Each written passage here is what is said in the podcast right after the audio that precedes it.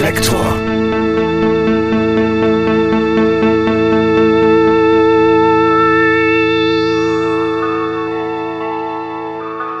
Liebe Hörerinnen, liebe Hörer, herzlich willkommen bei Reflektor. Nun ist es endlich zu hören, mein lang schon angekündigtes Gespräch mit Haiti. Ich bin seit ihrem Album Montenegro Zero ein wirklich großer Freund ihrer Musik und es war mir eine ganz besondere Freude, nun mit ihr sprechen zu können. Ungewöhnlich ist ihr offener Umgang mit ihrer Unzufriedenheit, was ihren eigenen Erfolg betrifft. Ich möchte hier übrigens bemerken, dass Haiti alles andere als erfolglos ist, aber sie sieht sich halt woanders. Umso erfreulicher ist es, in dem Gespräch feststellen zu können, wie groß Haitis Klarheit über ihren eigenen künstlerischen Weg ist. Diese Mischung aus ästhetischem Gespür, Selbstbewusstsein und offen zur Schau getragener Zerrüttung machen sie zu etwas ganz Besonderem und ganz gewiss nicht zu einer Kunstfigur, wie es die Journalistinnen und Journalisten seit einigen Jahren in ihren Artikeln über Haiti voneinander abschreiben. Vielmehr offenbarte sich im Gespräch, dass Haiti zwar ein Interesse an Image hat, aber dass sie dennoch eine Trennung von öffentlicher und privater Person kaum zu leisten imstande ist. Und genau das machte auch dieses Gespräch für mich so interessant und einzigartig. Ich wünsche Haiti sehr, dass ihre Musik noch in die Höhen gelangt, in die sie selbst sie wünscht. Es wäre schön, wenn ihre Tracks die vielen blutleeren Produkte, die die deutschen Charts zu einem großen Anteil beherrschen, ersetzen könnten. Und nun viel Spaß beim Gespräch.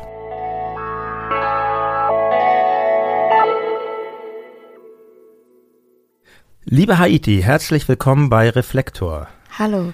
Du hast ja dieser Tage ein neues, sehr, sehr schönes Album mit dem Titel Sui Sui veröffentlicht. Wir werden darüber selbstverständlich noch ausführlich zu sprechen kommen. Aber zunächst möchte ich über deine Anfänge und deine Geschichte, deine musikalische Geschichte sprechen. Man muss zur Einführung vielleicht äh, für die Hörerinnen und Hörer erwähnen, dass es im US-Rap zwei große Strömungen gibt, East Coast und West Coast. Und ich hatte ja unlängst. Jetzt lerne ich auch was. ja. Du weißt das doch alles. Ich hatte ja, nee. ich hatte ja unlängst mit Chata einen deutschen Rapper hier zu Gast, der seine Einflüsse stark im West Coast Rap hat und ähm, mhm. und du hast dich aber weder dem einen noch dem anderen Flügel verschrieben, sondern dem Dirty South nennt man das, glaube ich, oder oder auch Trap, der aus den Südstaaten der USA stammt. Ich konnte halt mit Tupac nichts anfangen und ja. auch mit Biggie nicht. Ja, weil es mich später gab.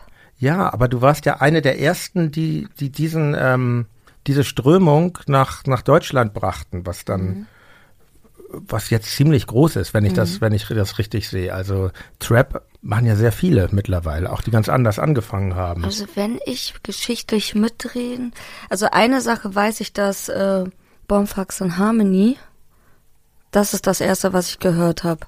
Mhm. Die aus der Strömung. Ja. Und die haben mir aber auch nicht gefallen. und dann ging's los mit Pastor Troy eigentlich.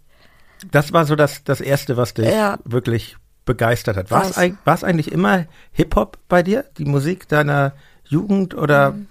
was war eigentlich so überhaupt die erste Musik, die dich... Also mein erstes Konzert, oh Gott, das äh, waren die Toten Hosen. Aber das waren äh, von meiner besten Freundin. Die Eltern sind da hingegangen und wir durften mit. Also da konnte ich noch nicht denken. Dann mein Lieblingslied war Lemon Tree von Fool's Garden. Und dann war ich auch einmal im Fool's Garden Theater in Hamburg, wo Fool's Garden da war. Und dann habe ich sogar ein Foto mit dem Sänger gemacht. Und ich dachte, die wären immer noch total groß und war in Berlin auf einem Konzert von denen. Und dann habe ich erstmal gemerkt, scheiße. Ach, du magst die immer noch? Ich bin da hingegangen, weil ja. ich wollte mal auf ein Konzert gehen und dann ja. habe ich halt meine Booking-Agentur gefragt, weil die können ja immer einen reinschleusen. Ja. Und dann habe ich gesehen, okay, Mann, ich muss mir mal wieder ein paar Konzerte reinpfeifen. und äh, dann habe ich gesehen, okay, heute spielt ja Full Scan, die kenne ich ja noch vom, als ich Kind war, Lemon Tree und so. Und dann bin ich hingegangen und dann waren da wirklich, das war so traurig. Da waren es nur 20 Leute und dann habe ich auch gemerkt, das ist eine gute Band, aber die hatten ja wirklich nur den, diesen einen Hit. Das Schicksal, Diese, Schicksal eines One-Hit-Wonders. Was macht, ja. also ich weiß gar nicht, ich wäre gern ein One-Hit-Wonder. Das wirklich? glaubt mir keiner. Aber, ähm, aber ist doch gefährlich. Ich will weg, ich will Geld machen und ich will dann weg. Du würdest aufhören wollen, ähm, ähm, Musik zu machen. Also du bist mit äh, Musik finanziell aussorgen und dann. Ähm, und dann weg, ja. wohin denn? Ich würde äh, richtig äh, spießig mir ein Haus kaufen in Kroatien oder in Italien, am liebsten in Sizilien, weil ich da am besten schlafe. Und dann äh, war's das. Aber ich, ich kann mir das gar nicht vorstellen. Auch nicht. Dass du das erstmal, aber, aber dass du, dass du aufhörst, Musik zu machen, weil. Nee, also, ich kann es mir auch nicht vorstellen. Und wahrscheinlich werde ich dann auch immer noch Songs schreiben, weil ich mache das wirklich gerne vom Herzen. Und wahrscheinlich werde ich dann auch wieder meine Dreifachreime schreiben, weil ich, weil es einfach das ist, was ich liebe. Aber ich glaube nicht, dass ich mir nochmal diesen ganzen Modus Mio-Kampf gebe. Ich habe darauf keinen Bock mehr. Man was? muss nämlich ganz bestimmt mitspielen, um dahin zu kommen. Und ich sehe mich halt weiter oben, aber ähm, Deutschland nicht. Und ich habe keinen Bock mehr. Aber du hast ja ja, ich würde denken, du hast noch viel Zeit, aber. Ja, ich weiß nicht, warum alle Leute über mich ganz anders denken. Ich sehe mich komplett anders als die Außenwelt und ähm, ich freue mich darüber, dass die alle sagen, ja, und jetzt fängt's ja erst bei dir an, wo ich denke, also ich mache jetzt mein letztes Album und dann bin ich weg, weil ich habe nicht das Tempo, was ich, ich habe die Videos nicht, ich habe jetzt langsam, habe ich mal die Videos gemacht, die ich machen will, aber das kann ich auch an der Hand abzählen. Und ich habe jetzt langsam die Songs, die ich machen will. Aber was für mich der Tod ist, ist dieses in der Mitte mitspielen. Ich, schaffe es nicht. Mhm. Und ich krieg die Studiozeiten einfach nicht. Ich krieg die Produzenten nicht, die ich haben will. Ich muss immer warten. Ich muss allen hinterherrennen. Nach jedem Videoclip habe ich geheult. Nach jeder Session. Also bei mir ist der große Kampf, bis ich erstmal einen Studiotermin habe, da hinzukommen, dass ich Leute im Studio habe, ein professionelles Tonstudio gebucht habe und ein Produzent da sitzt. Da bin ich schon am Ende psychisch. Und dann kriege ich die Songs auch hin. Ich verwerfe kaum was. So, bei Sui Sui habe ich mir das einmal rausgenommen. Da hatte ich 30 Songs und habe nur 15 aufs Album gemacht. Aber das war auch wirklich das erste Album. Bei Perroquet habe ich auch so ein paar aussortiert, aber das waren eher drei. Bei Sui Sui habe ich das erste Mal, also ich, so, ich sollte Maximum 15 abgeben bei Warner. Ähm, das ist ja mein Vertrieb zu diesem Album. Und dann dachte ich, ja, wieso soll ich denen noch mehr Songs geben? Ich mache jetzt 15 aufs Album, ich will die Leute auch nicht überfordern. Und jetzt habe ich ein paar Songs übrig. Ähm, ja, und das nächste Album, ähm, ja, da werde ich das auch so machen.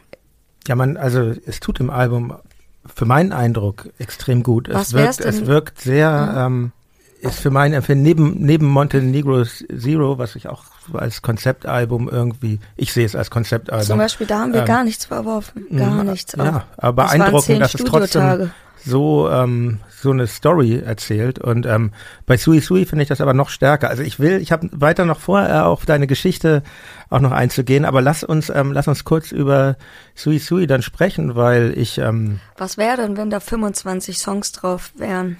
Wäre das würdest würdest hätte ich dich dann überfordert? Ja, ich glaube schon. Also wir haben, okay. wir machen jetzt mit Tokotronic, wir, bei uns sind es meist zwölf Songs, okay, die sind und ähm, wir Wie hatten Videos. Gute Frage. Ist auch mehr geworden. Ne? Als wir ja. früher, als wir angefangen haben in den 90er Jahren, da gab es zu den ersten Album gab es ein Video, dann wurden zwei, dann war es oft zwei, dann irgendwann hat man drei Videos zum Album gemacht. Jetzt sind es bei uns als Rockband auch schon so fünf Videos bestimmt, die wir pro Album machen. Aber was ich erzählen wollte, wir hatten 2010 ein Album gemacht, wie wir leben wollten und dachten, wir kommen ja, wir haben ja in den 90ern angefangen und da war das zu der Zeit war es gerade so durch die technische, da hatte das die CD gerade das Vinyl vollständig abgelöst und die Alben waren extrem lang. Und ähm, so, so haben wir auch angefangen. Wir hatten immer 17 Songs. Also wir hatten auf dem ersten Album immer so 17 oder 16 Songs und dann. Also 15 ist eine gute Zahl, oder? Ja, für uns wäre das viel zu viel. Wir hatten 2010 hatten wir hatten wir mal wieder ein Album gemacht mit 17 Songs, weil ja. wir dachten, wir wollen mal so ein Opus Magnum schaffen. Mhm. Aber wir haben irgendwie gemerkt, das ist irgendwie das muss gar nicht sein. Das ist, also im Nachhinein, es ist ein schönes Album, ich stehe da auch zu, aber es ist. Mir Aber ist persönlich wüsstest du zu viel. jetzt, wüsstest du, welche Songs du jetzt oder ihr dann weggelassen hättet? Weil Ja, das ist ja, mein ja. Problem. Ich wüsste nicht, ich habe ja auch nicht so eine Beratung oder so. Mhm. Ich wüsste nicht, welche Songs, ich habe jetzt ein paar weggelassen, aber eigentlich, äh, ich kann immer nicht verwerfen. Also Ja, das ich habe das jetzt das schwierig. erste Mal gemacht. Aber das ist das Schöne daran, in einer Band zu spielen.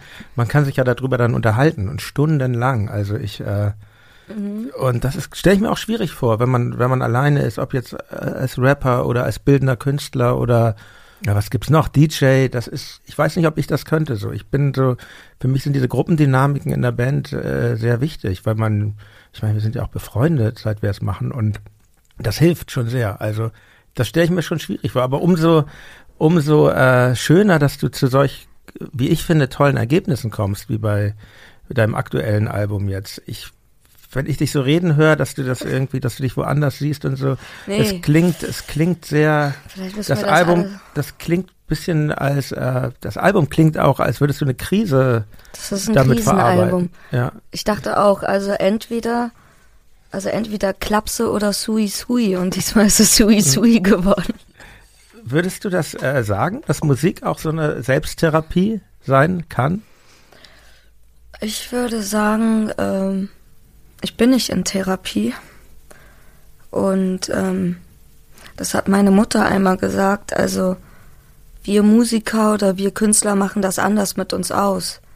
So Leute, die keine künstlerische Ader haben, die müssen, die brauchen Gesprächspartner oder, aber ich muss das durch mich alles fließen lassen. Es ist so dumm, also es ist so romantisch, aber es ist wirklich so. Also wenn ich dann Blizzard schreibe, ist der Schmerz weg. So, das ist eigentlich ein Album ist auch immer so ein bring den Müll raus. Also es ist ja eigentlich mein Abfall, womit ich Geld mache. aber ja, und ja, deswegen klar. Mir geht's ja grundsätzlich so, das habe ich hier in Reflektor auch öfter schon erzählt, dass ich, äh, dass mir traurige Musik oder traurige Texte auch viel Kraft geben. Wenn, wenn, also ich glaube, das ist auch vielleicht so ein bisschen das Geheimnis, dass man, dass man, dass man anderen Menschen dadurch äh, was geben kann. Also so, so, so, so nehme ich das bei, bei dem Album wahr. Also ich finde das, ich finde das interessant, wie du, wie du angefangen hast. Es geht ja bei, bei, bei Hip-Hop, insgesamt beim Trap, geht es ja sehr ums Prahlen und Rumprotzen. Also das mit diesen Autos die ganze Zeit und mit Marken und ähm, und dass man irgendwie der da aller bin ich ja nicht besser. Ne? dass man der Allergeilste ist. Ja, aber, aber interessant finde ich, wie, wie zum Beispiel das, das Symbol der Kette. Du singst ja oft über Ketten, über goldene Ketten und, und jetzt in, in dem, in dem, in dem äh, Stück des aktuellen Albums, was hast du damit zu tun? Da heißt es dann nur noch, fühle mich gefangen, trage tausend Ketten. Also, die Ketten, mit denen sonst geprahlt wird, die sind bei dir nur noch Last. Fesseln. Und, ja, das, also, Ja, also ich muss dazu sagen, im Nachhinein, wenn ich das höre, ich kann jeden Satz erklären, mh. warum. Aber während ich schreibe, ist das nicht so. Das ist, ich mache nur Bilder hinter Bilder hinter Bilder. Und was es dann bedeutet, das ist bei mir ganz komisch, dass es dann zufällig macht es dann irgendwie Sinn. Aber ich merke das beim Schreiben alles gar nicht. Aber der, das Grundprinzip ist immer das, dass der ganze, es ist eigentlich einfach. Der ganze Schmuck und der Reichtum macht nicht glücklich. Das ist eigentlich die Überschrift. Das ist eher so, was willst du mit diesem Diamantring, wenn du nicht das La Dolce Vita Leben um dich rum hast? Und das ist eigentlich das Konzept. Das war machen es das viele. schon immer bei dir? Ja, es war nicht auf den Punkt. Diesmal habe ich es geschafft, auf den Punkt zu bringen, weil ich dachte mir, irgendjemand, ich muss den Leuten jetzt endlich mal die Schublade geben, die sie sehen wollen, weil ohne Schubladen, die Leute brauchen das. Und jetzt dachte ich mir, pass auf, ich bin der düstere Popstar für Deutschland. Ich bin einfach dieser gefallene Engel. Und ich hoffe, und irgendwie, wenn ich mir jetzt die Interviews vorlesen lasse, haben alle das verstanden diesmal. Und ich habe mit, ich weiß nicht mehr, wer das war, mit einem Mädchen hatte ich jetzt das dritte Interview. Und die meinte, wir haben jetzt schon dreimal gesprochen und jetzt verstehe ich dich noch besser als früher. für mich ist das alles klar, was ich bin oder was ich sagen will. Ich rutsche natürlich auch immer ab und dann ist es wieder vom Image etwas anderes oder aber das Hauptimage ist immer scheiße, ich bin im Kilos fallen aus Wolken und äh, jetzt bin ich schon wieder abgerutscht, aber wie komme ich jetzt wieder zum normalen Leben zurück? Also das ist das Hauptimage schon immer. Aber hast du denn überhaupt eine Sehnsucht nach, nach dem normalen Leben? Also ja, das kriege ich ja nicht hin. Also das Schwierigste für mich äh, ist wirklich, ich sitze jetzt hier, ich überlege gerade, wie kriege ich das nächste Album hin. Das will ich im, am 15. November rausbringen. Schon. Die Songs habe ich schon, aber wie mache ich die Grafiken? Wie mache ich die Videos? Mache ich die aus, lasse ich die aus einer Hand diesmal machen? Wie viele Videos machen? Welche Singles mache ich? Damit stehe ich auf. Und das Schwierigste ist für mich, zu schlafen. Ich bin gestern auch wieder erst um zwei oder drei ins Bett und ich, mein Traum ist es einfach, um zwölf einzuschlafen und um neun aufzuwachen. Und dafür kämpfe ich eigentlich jeden Tag. Aber ich bin noch, ich bin, im Urlaub habe ich zwei, habe ich es geschafft, aber auch nur jeden zweiten Tag. Also das ist mein Hauptziel. Schlafen und essen und so, dass es mir grundsätzlich gut geht. Davon bin ich aber noch weit weg. Dafür kämpfe ich einfach, eigentlich um ein normales Leben. Ich will ja gar nicht, ich habe dieses Rockstar, dieses Rockstar-Leben lebe ich auch nicht. Dafür habe ich diese, dafür sind die Shows zu klein. Aber eigentlich, innerlich bin ich immer noch so kaputt. Mir ging's ja vor zehn Jahren besser, als ich noch drin war in der Blase. Jetzt bin ich ja schon halb außer. Jetzt sehe ich ja schon vom Außen. Welche Blase, ja welche Blase meinst du? Das Bla die Blase, ja, was weiß ich, mein Reeperbahn-Leben. Äh, St. Pauli-Wohnung, Highlife. Du, du wohnst ja nicht mehr in Hamburg. So, du, nee, ich wohne ja jetzt, das ist auch nicht so gut für mein Image, weil ich bin eigentlich, ich bin Hamburgerin und das merkt man auch in meiner Sprache und das werde ich auch noch mal so ein bisschen raushängen lassen, weil ich finde, bei Hamburgern ist noch so mal so ein Witz drin. Berliner sind immer so ernst und auf ihre Stadt bezogen und so. Ich will das gar nicht, ich will gar nicht. Findest du? Ich finde, Hamburger sind sehr, also vielleicht hat es auch damit zu tun, dass wir ähm, aus unterschiedlichen ähm, Musikkulturen äh, kommen. Ich finde, Hamburger sind, was, was meine Musik betrifft, sind sehr streng. Und äh, ich habe sehr. Aber hab, textlich hab, auch streng? Ja, ja. Ich habe ich hab okay. lang gebraucht, um mich ähm, innerlich von Hamburg zu verabschieden. Bestimmt zwei Jahre, bis ich hier wirklich in Berlin angekommen bin. Aber jetzt genieße ich das sehr, weil weil ich hier einfach meine Ruhe habe tatsächlich. Und ähm, und ich finde es in Berlin viel viel lockerer. Nichts gegen Hamburg. Ich liebe mhm. Hamburg und bin immer froh, wenn ich, wenn ich da bin, aber. Ich kann gar nicht sagen, wie es mir geht, weil, weil ich lebe immer Tag ja. für Tag und aber ähm, ich habe auch überlegt, kurz wieder zurückzuziehen nach Hamburg. Dann denke ich mir immer, wenn ich da bin, das geht nicht mehr. Ich kann hier nicht mehr zurück. Warum? In jeder Straße habe ich schon was erlebt und habe eine Emotion. Ich kann hier nicht mehr zurück. Es ist genauso wie die Berliner dich voll labern mit, ja, der Prenzlberg war früher anders und äh, das tut ihnen in der Seele weh und so ist es bei mir auch. Der Barmbecker Busbahnhof, das Schön, war mein, das oder? war der geilste Busbahnhof überhaupt. Das war 90er Jahre Flair. Das war, das war's einfach so und ich hätte da jetzt, glaube ich, ein Video gedreht, so geil finde ich den Bahnhof, den gibt es nicht mehr. Ähm, Altona, okay, Altona, äh, Schanze ist die, die, Hölle.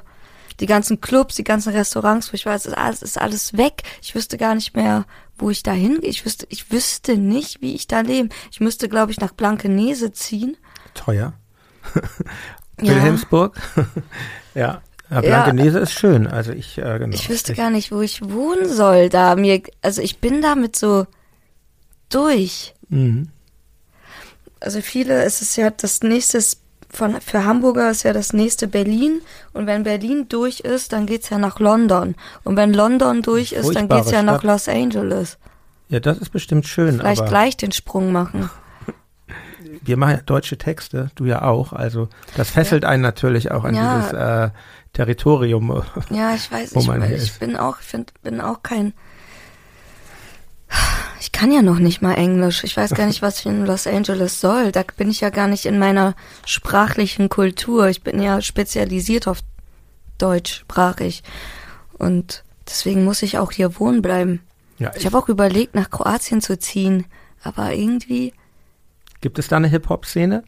Nee, die Kroaten, das ist eine Katastrophe. Also Bosnien und Serbien sind schon weiter. Die haben auch gute Rapper. In Kroatien gibt es so zwei, drei aus Zagreb, die sind mhm. zeitgemäß. Was bindet dich an Kroatien? Dein, dein Vater war ist Kroate, oder? Mm, der ist halb Kroate, aber ja. lebt da. Also ja. der ist schon früh dahin gezogen. Und ich, äh, also ich bin seit Kind bin ich immer da. Mhm. Wir sind da schon früher mit diesen Stewardessen allein geflogen. Mit sechs darf man ja schon. Dann hatte ich immer dieses Dings um Hals, wo die Tickets und so drin sind. Und das war meine Kindheit immer mit Stewardessen, die immer ganz lieb waren mit diesem kleinen Auto auf dem Flughafen, immer VIP. Und dann sind wir immer von, ich glaube, von Hamburg nach Zagreb geflogen. Mhm. Deine Eltern, deine Eltern haben sich getrennt, als du jung. Wann das war, weiß ich nicht, aber ja. ich kenne die gar nicht zusammen. Mhm. Und dein Vater, äh, wenn ich das richtig recherchiert habe, hatte aber auch mit Musikproduktion schon zu tun. Insofern genau. bist du. Also der hat äh, ja der macht kroatische Popsongs. Der war auch Sänger, ähm, auch deutschsprachig. Der war auch ein sehr guter Sänger. Das hat, das war so zeitgleich mit Falco. Mhm. Das wäre eigentlich die erste Rapmusik äh, in deutscher Sprache genau. war, die ist, oder österreichisch, aber es ist ja in deutscher der Sprache. Der hat auch ein paar Hits gehabt, mhm. aber es hat irgendwie, das war so ein bisschen Pech. Und dann war aber auch der erste, der auf Englisch gemacht hat. Also da gibt's einen, ich überlege auch schon ein paar Songs zu covern. Das heißt Roses, der Song. Aha. Spielst du auch Musik in der Sendung? Also, es ist so, das ist ja schwierig, ein Podcast aus rechtlichen Gründen, aber es gibt, eine, es gibt eine begleitende Playlist Ah, ja. Und ähm, das würde ich natürlich gerne in die Playlist nehmen, wenn es okay. das bei Spotify gibt. Das ist eine Spotify-Playlist. Also bei YouTube gibt es das. Ah, ja, ich, guck ich mal. Okay, sehr gut. Ich möchte jetzt sagen, wir sind jetzt schon ziemlich eingestiegen in dein Leben, sage ich mal. Aber ich, um es den Hörern und Hörern ein bisschen leichter zu machen, würde ich gern mal so, ich habe dich ja eingeladen, weil ich das super fände, was du machst. Und ähm, ich würde gern mal so ein bisschen äh, den Hörerinnen und Hörern und dir auch so meine Assoziationen näher bringen, die ich zu deiner Musik hatte. Also du hast ja in den fünfeinhalb Jahren, in denen du jetzt unter dem Namen Haiti veröffentlichst, ähm, vier reguläre Alben, vier Mixtapes, zwei Collabo-Alben, drei EPs und über 20 Singles veröffentlicht. Und ähm, wenn ich dein Gesamtwerk so betrachte, habe ich echt viele schöne Assoziationen, die gar nicht so direkt immer was mit Musik zu tun haben. Ich musste, ich musste viel an Rainer Werner Fassbinder denken insbesondere an seine frühen Gangsterfilme, die, die Atemlosigkeit, in der er die Filme gemacht hat. Er hat ja auch dieses wahnsinnige Tempo, was du hast und und auch an seine. Nur ein Fassbinder. Ja, welchen denn? Egal, du musst dir, mal, ja, die, musst dir mal die frühen Sachen, also ich mhm. habe da eine Verbindung gesehen und auch an seine, ähm, äh, ich musste auch an seine Gefährtin und zeitweise Ehefrau Ingrid Caven denken, die hat so, war Chanson, Chansonsängerin, die hat so sehr überdrehte, ich würde sagen Meta-Chansons gemacht. Ich muss an Jonathan Mese denken, den Hamburger Künstler, der alles, was ihm wichtig erscheint, in seiner Kunst einverleibt und genauso wie du ähm, an der Hamburger Kunsthochschule studiert hat und nicht zu Ende studiert hat. Und ich denke aber auch an. Ja, der war bei meinem Professor. Ah ja, ja. Musst du gleich nochmal erzählen. Ich, ich, ich muss an, an Mascha Kaleko denken, die, die Berliner Großstadtdichterin der neuen Sachlichkeit. Mehr als an Nina Hagen, dieser, diese Assoziation bleibt natürlich auch nicht aus, denke ich aber an, an Annette Benjamin von der Gruppe Hansaplatz, die ich ja auch mal zu Gast hatte und insbesondere, äh, weil die auch so eine Überdrehtheit in ihrem Gesang hat und so, ein, so eine Affinität zur Dunkelheit und insbesondere auch an Polystyrene von der englischen Band X-Ray Specs. Also sind das für dich alles jetzt völlig unverständliche Assoziationen oder kannst du das irgendwie nachvollziehen? Jetzt fliege ich auf. Ich kenne wirklich niemanden davon. Ich bin es ganz weit weg von ja. Musik. Umso, um, umso besser. um, umso besser. Ich habe dich, ich habe dich eigentlich zum ersten Mal wahrgenommen ähm, mit deinem Major-Debüt Montenegro Zero.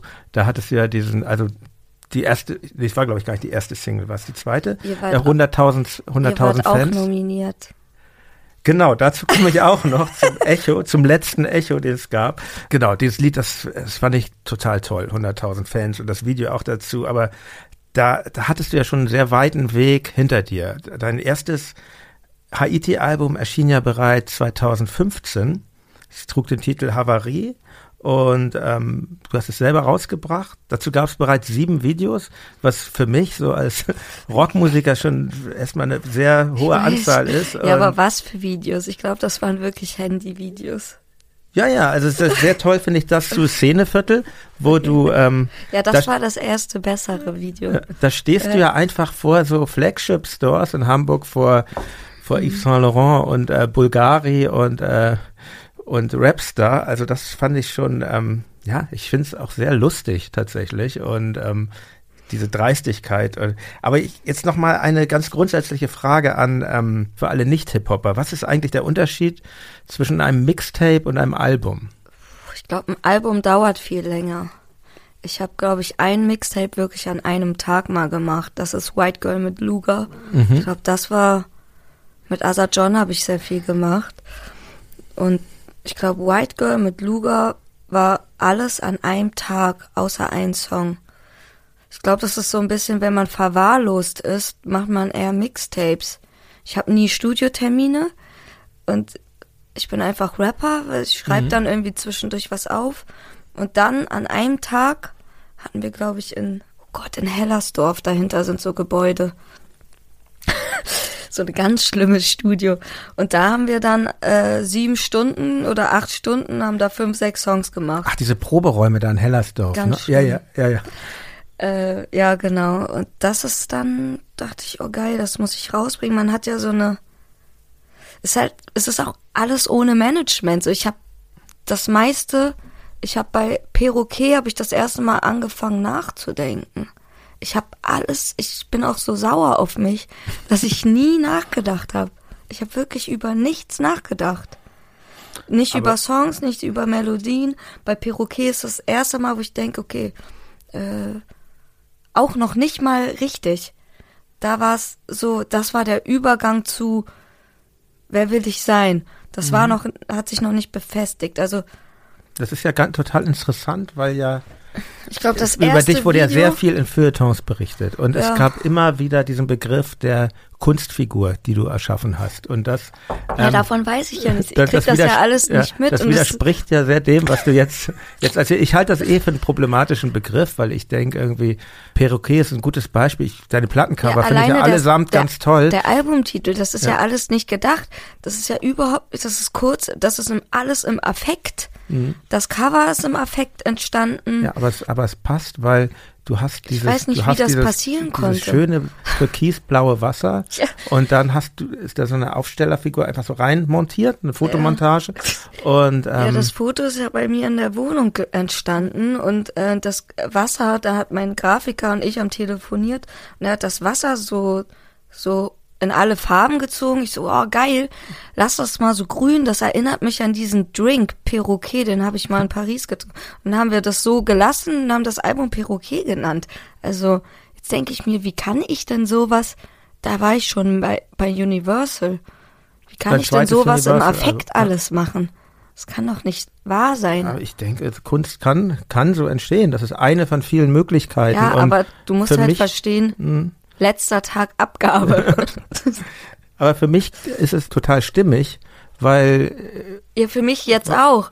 Weil, weil Aber nachgedacht Texte, wurde nicht. Doch ein bisschen. Also ja. mein Grafiker dachte, pass auf, kennst du den Film? Das ist auch das erste Albumcover, was ich mir nicht so selbst ausgedacht habe, mhm. weil ich wollte eigentlich ich habe ihm gesagt, ey, ich will als Pin-up-Girl unter einem Skateboard sein und das Skateboard muss dann richtig zerranzt werden.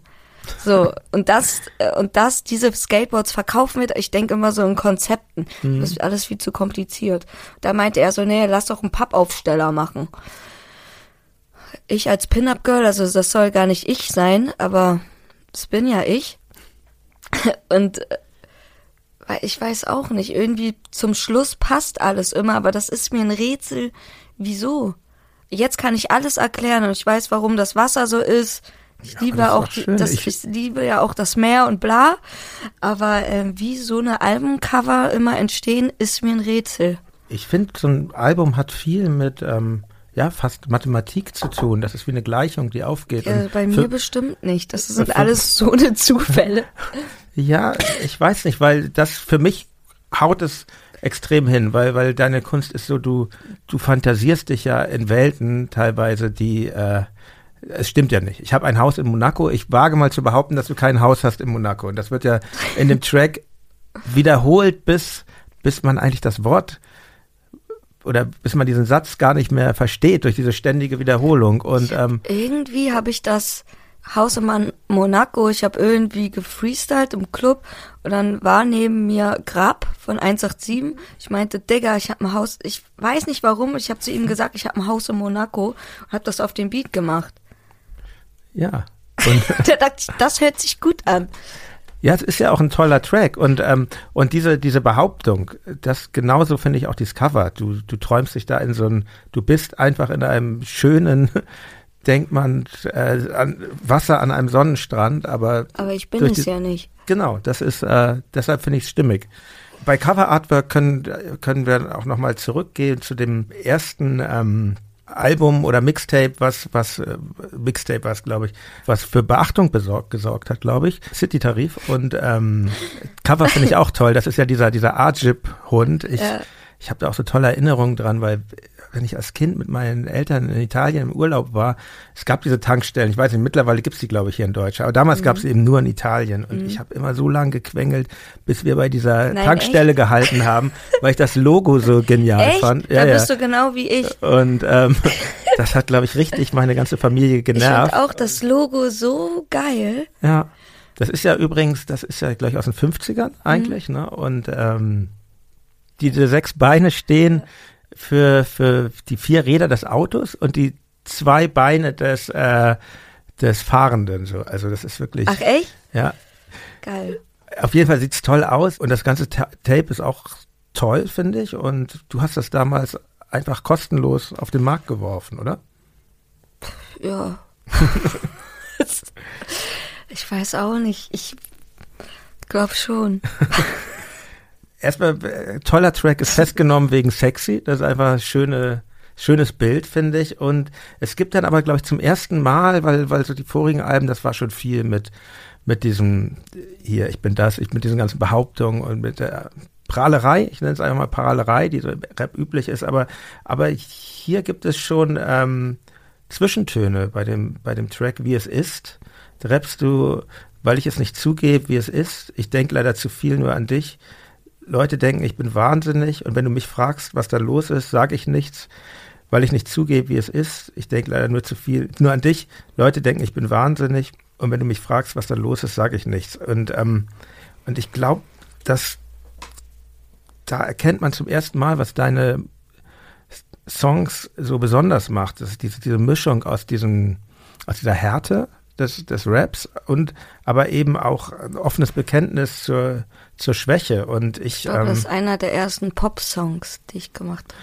Es wurde ja später noch viel poppiger, genau. Aber ich glaube, ich sowas höre ich selten von von. Ähm, ich weiß, dass du, dass du das, dass du diese Frauenkarte nicht ausspielen willst und ich kann, kann die Gründe auch Gründe auch verstehen, aber ich ich glaube trotzdem, dass das vielleicht was ist, was äh, Männer viel schwieriger fallen würde als als einer Frau. Ich ähm, könnte das sein, dass diese diese es könnte doch auch ein Mann performen, oder? Ja, aber ich, mir fallen wenig Beispiele ein. Jetzt, ich kenne mich jetzt, gibt's bestimmt auch, aber. Ja, es gibt so wenig Männer mit Selbstbewusstsein. Das kann gut sein. ja, du, du, meinst, man braucht Selbstbewusstsein, um sich auch seine Schwächen ich eingestehen zu können? Also bei dem Song, also ich mir ist es glaube ich auch unangenehm, wenn ich das jetzt höre, aber auf der anderen Seite, es ist ja die Wahrheit. So, und äh, man traut sich ja, die meisten trauen sich nicht und ich bin ja genauso, ähm, die Gefühle ähm, auszusprechen. Mehr ist es ja nicht, der Song. Ja, also es ja. wirkt erstmal sehr einfach, aber es ist es ist äh, ungewöhnlich, zumal im, im Rap, würde ich mal sagen. Und, ähm, und es, es gibt halt diese, diese, diese Reibung zu ich den. Ich habe gerade einen Song gecovert, ich weiß noch nicht, ob die mir das erlauben. Ähm, von den Ärzten, mach die Augen zu und küss mich. das ist doch Lied. ähnlich aber, oder? Ja, im, in der Popmusik gibt's das mehr. Aber du meinst im Rap nicht, mhm. okay. Das ist ja das, vielleicht ist das auch deshalb, vielleicht bin ich deshalb auch nie so tief in den Rap reingekommen, weil es gibt, es gibt auch vieles, was, äh, was mich da stört, diese ganzen homophoben Geschichten. Und ich fand's eher, ich bin da empfindlich eher und ich finde vieles dann auch unangenehm. Komischerweise habe ich das bei dir nicht so, weil vieles so übertrieben es ist. Kommt drauf an, ja. wie man es verpackt. Ja, ich finde, du machst das, äh, du machst das so, dass es für mich immer Kunst ist. Also okay, ich, ich, ich, ganz interessantes Beispiel ist vielleicht von, dein, von deinem nächsten Mixtape, Nightliner. Mhm. Der Track heißt äh, Kampfhund im Club. und, ist ja ähm, auch Tierquälerei das ist Tierquälerei und das ist auch sonst ein sehr drastisches Bild. Und der, der Frankfurter Rapper GPC eröffnet ja mit, mit seinen Lines. Frag mich nicht, ob ich was hab. Frag mich lieber, welche Sorte. Mehr Gras als Gärtner, mehr Speed als Porsche. Und, und die Hook ist dann äh, Kampfhund im Club. Komm mit Kampfhund im Club.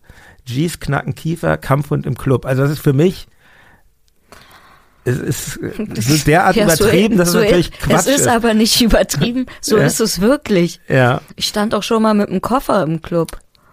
Okay, aber du besitzt ja keinen Kampfhund, nehme ich an. Nee, das nicht, aber man hat ja mal so einen Kampfhund an die Hand bekommen, mhm. ein paar Mal. Mhm. Also ich sehe sowas wirklich. Ich denke mir, dass so, die Leute denken immer, ich habe Fantasie. Mhm.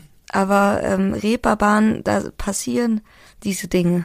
Okay, ich weiß. Ich habe ich hab auch lange in der Talstraße gewohnt, auf, auf der Reeperbahn. Ich weiß das schon, aber es ist natürlich, ähm, es sind schon sehr viel Waffen, sehr viel Luxusautos und äh, sehr viel Luxusklamotten in, in, in deinen Tracks. Also ich, gut, wenn du sagst, das ist alles Realität, dann nehme ich das so hin. Aber ich, ich finde es nicht, ich finde es irgendwie fantasievoll. Das ist, na, ah, ich, ich verpack's auch so, dass ich das alles irgendwie, dass das zum Song wird, was sich alle irgendwie vorstellen können. Also es ist auf der Realität aufgebaut, aber es ist verschmückt. Mhm. Also zusätzlich, es ist so ein bisschen immer drüber, aber so, dass es halt deutlich wird. Vielleicht habe ich auch keinen, welche Marken trage ich denn? Vielleicht habe ich das nicht, aber ich hatte es mal in der Hand mhm. oder hatte es mal kurz an. Und was, was für mich das Ganze auch schön macht, ist, dass es halt immer mit Popsongs dann äh, kombiniert ist. Das oszilliert immer. Also das gibt ja auch auf auf auf ähm, Nightliner Tracks wie Moncherie oder oder Globus, was was irgendwie ähm, sehr schöne, sehr sehr sehr sehr romantische Bilder ähm, in mir auslöst. Und, und in Moncherie ähm, offenbarst du auch deine Zuneigung zu Arthur Rimbaud und so. Das ist, ist für mich die Frage, gibt es eigentlich viele Einflüsse außerhalb des, des Raps? Ich glaube, alle meine Einflüsse kommen nicht vom Rap. Also, weil meine Mutter hat eigentlich einen Song geschrieben über Arthur Rimbaud. Da geht, ähm, es herrscht Freude im Büro. Da, da, da, da, da, da, da, da, da, da denn Arthur Rimbaud ist tot. Und äh, den Song habe ich als Kind gehört, daher kenne ich den und seinen Hauptspruch, so ein T-Shirt habe ich auch. Ich habe ja diesen, ich habe ja noch nicht mal ein Gedicht von ihm gelesen, ich kenne nur diesen Film. Mhm. Mit Leonardo DiCaprio, den. Mhm. Und alleine, dass er sagt, äh, ich bin jemand anderes, so fühle ich mich eigentlich auch. Und ich verstehe ihn, muss ich sagen. Und deswegen finde ich ihn irgendwie das ist ein bekannter Dichter. Der, das Wort klingt gut und das reicht für einen Track. Mehr muss ich gar nicht mhm. wissen. Ich muss ja keine seine Biografie nicht wissen. Ich muss eigentlich nur ihn bisschen verstanden haben, um ihn, äh, um Song drüber oder ihn als irgendwie einzubauen. Ja, das, ich, das ist eine Methode der, der Aneignung, finde ich auch, die, die ich sehr legitim finde.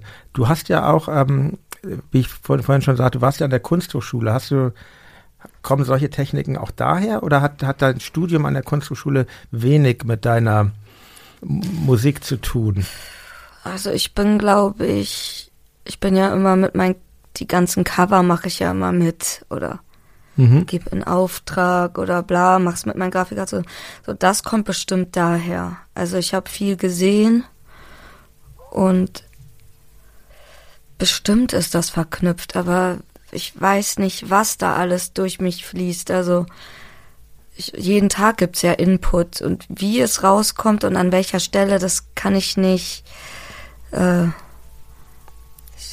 das kann ich nicht kontrollieren. Ja. Aber Arthur Rimbaud weiß ich halt, den kenne ich von meiner Mutter. Ich kann immer nur sagen, woher ich was kenne. Und deine Mutter hat auch Musik gemacht. Das, genau, äh, die macht auch Musik, hat sich aber auf Kindermusik spezialisiert. Mhm. Aber hat auch eine Erwachsenenband, die heißt Atmen mit Königen. Ah, mal sehen, ob man die, äh, ob ich die, ob wir die in die Playlist bekommen können. An dieser Stelle erlaube ich mir eine kurze Pause. Atmen mit Königen gibt es übrigens nicht bei Spotify, aber auf Soundcloud könnt ihr fündig werden. Ich hoffe, das Gespräch gefällt euch und wenn es euch gefällt, dann gebt mir doch gerne eine gute Bewertung bei Apple Podcasts. Außerdem folgt, wenn ihr möchtet, mein Instagram-Profil Jan Klaas Müller, Klaas mit K. Und apropos mit K, der club.4000herz.de, Club mit K, ist eine weitere Möglichkeit, wie ihr mich und außerdem das tolle Podcast-Label 4000 Hertz, mit denen ich Reflektor produziere, unterstützen könnt. Nun geht es aber weiter mit Reflektor und Haitis unfassbarer Geschichte, wie sie Kunststudentin wurde. Und wie kamst du eigentlich an die Kunsthochschule? Wie hat sich das ergeben? Also das ist halt, War das schon immer ein das Wunsch ist halt von dir? sowas, was in mein Image ziemlich reinfickt, weil oder reingrätscht. Ich war richtig drin in diesen Feiern Hamburg, bla, dass meine Mutter irgendwann ausgeflippt ist und mich in eine 1-Euro-Maßnahme gesteckt hat vom Arbeitsamt. Und dann war ich halt in Rotenburgs Ort ähm, und musste halt immer zu dieser Arbeitsmaßnahme gehen. Und äh, weil ich wollte einfach nicht, ich habe nur gekellnert zwischendurch. Ich hatte einfach keinen Bock. Äh, ich wusste nicht, was für eine Ausbildung, weil ich wusste nicht, ich kann ja auch nichts. Also dann dachte ich, ja, ich bin kreativ, ich will Schaufenster äh, dekorieren oder ich will dies und das, aber ich komme im System gar nicht klar. Wie ist denn eigentlich, äh, wenn ich das fragen darf, falls jetzt nicht zu privat, wie ist denn deine Schullaufbahn verlaufen? Hast du Na, ich bin, sch- ich bin richtig, ich habe, außer das mit dieser Kunsthochschule, Ja. habe ich den perfekten Ghetto-Lebenslauf. Ich bin aus Langhorn abgestürzt auf der Reeperbahn. Langhorn eher ein sozialer Brennpunkt in Hamburg? muss Ja, sagen. genau. also, ja. Und äh, alleinerziehende Mutter, die ist nachts Taxi gefahren. Und ja, irgendwie dann in der roten Flora, da im Park rumgehangen, bla. Und irgendwann ist meine Mutter ausgeflippt und hat mich halt in diese 1-Euro-Maßnahme gesteckt. Und dann war, dann haben die mich gefragt, ich habe es ganz oft in Interviews erzählt, aber ich glaube, ich muss jetzt nochmal erzählen. Die haben mich einfach gefragt, äh, ja, was willst du machen? Willst du mit Farbe machen? Willst du Logistik oder willst du mit Holz arbeiten? Und ich, dumm wie ich war, ja, cool, mit Farbe. Weil ich wusste ja nicht, dass es Maler und Lackierer bedeutet. Und dann war ich halt da in dieser, in diesen Uniformen mit den nochmal äh, verwahrloser, ist wirklich Hauptschüler. Ich hatte ja wenigstens, wenigstens einen Realabschluss. Und dann gab's eine Aufgabe, die kreativ war. Also das ist, nach, wir mussten halt immer diese Farbkreise malen, die die Maler und Lackierer auch bei den Ausbildungen machen sollten. Und dann gab's eine Sache und die hat mein ganzes Leben verändert. Frau Richey heißt sie. Die habe ich auch danach nochmal getroffen und mich bedankt. Die ist einmal zufällig da durchgelaufen, wo ich dann meine Kreativaufgabe hatte, weil man durfte dann rechts neben dem Farbkreis äh, was eigenes machen, was da rauskommt, irgendwie daneben malen. Und dann habe ich natürlich die Büchse der Pandora gemalt und Geisterwesen und Minotauren und äh, Hexen, Teufel, bla, alles, was aus diesem Höllenschlund kommt. Ich war, ich war ja auch schon äh, im Horrorchor drin. Und da ist diese Frau vorbeigelaufen und meinte, du bist ja total unterfordert. Pass auf, wir nehmen dich hier mit in die 1-Euro-Maßnahme für Kreative. Und dann bin ich eigentlich innerhalb dieser, dieser ein, äh, eigentlich ne, das, ich war bei einer Vorbereitung für Ausbildung. Die haben mein, daher kommt auch noch meine E-Mail-Adresse. Ich hatte ja gar keine E-Mail. Und äh, meine Gmail-Adresse haben die mir ja gemacht. Ich war weit weg von allem, was äh, ich habe einfach nur schwarz gekellnert immer. Und dann, ja, hat sie mich da irgendwie entdeckt und ich musste dann keine Ausbildung. Ich habe ja schon Ausbildung rausgeschickt. Die haben mir geholfen. Ich konnte weder mit der Tastatur, ich war irgendwie wie so ein Mogli, war ich halb. und Mogli mit Bauchtasche. ja, dann habe ich, ja, bin ich da irgendwie aufgestiegen und durfte dann meine, weil sie war halt Ex-Schülerin von der HFBK und dann durfte ich halt meine Mappe machen. Und dann habe ich mhm. mich drei Monate da bei der, das war glaube ich meine coolste Zeit, weil ich hatte endlich mal, war ich im System, das erste Mal in meinem Leben. Und äh, ja, musste halb acht immer auf der Matte stehen. Aber irgendwie war es geil, weil ich war nur mit so Weißrussinnen, die super gut malen konnten, die, mhm. die konnten ja perfekt dich nachzeichnen. Und Leute, die vorher beim beim Großhandel ähm, Gemüsemarkt gearbeitet haben, war ich plötzlich zwischen den Leuten. Die war so ein bisschen, die waren alle ein bisschen älter als ich. Und ja, also das war wirklich auch eine geile Zeit in dieser Arbeitsmaßnahme. Ich glaube, ich war da ein Jahr. Ja, und dann wurde ich wirklich angenommen. Ja, und dann kam ein Aufstieg quasi plötzlich, das war halt für diese 1-Euro-Maßnahme, das war ja, ich war ja da der Star, weil ich hab's nicht die meisten äh, wenn da jemand runtergeht, das Beste, was da erreicht wurde, ist halt, dass sie einen, Aus einen Ausbildungsplatz bekommen haben. Und ich habe aber keinen Ausbildungsplatz bekommen beim Maler Lackierer, sondern ich war plötzlich bei einer Hochschule mit einem richtig schlechten Realabschulschluss. Muss man echt der Kunsthochschule, das finde ich auch echt cool, dass man ohne Abitur ähm, ja.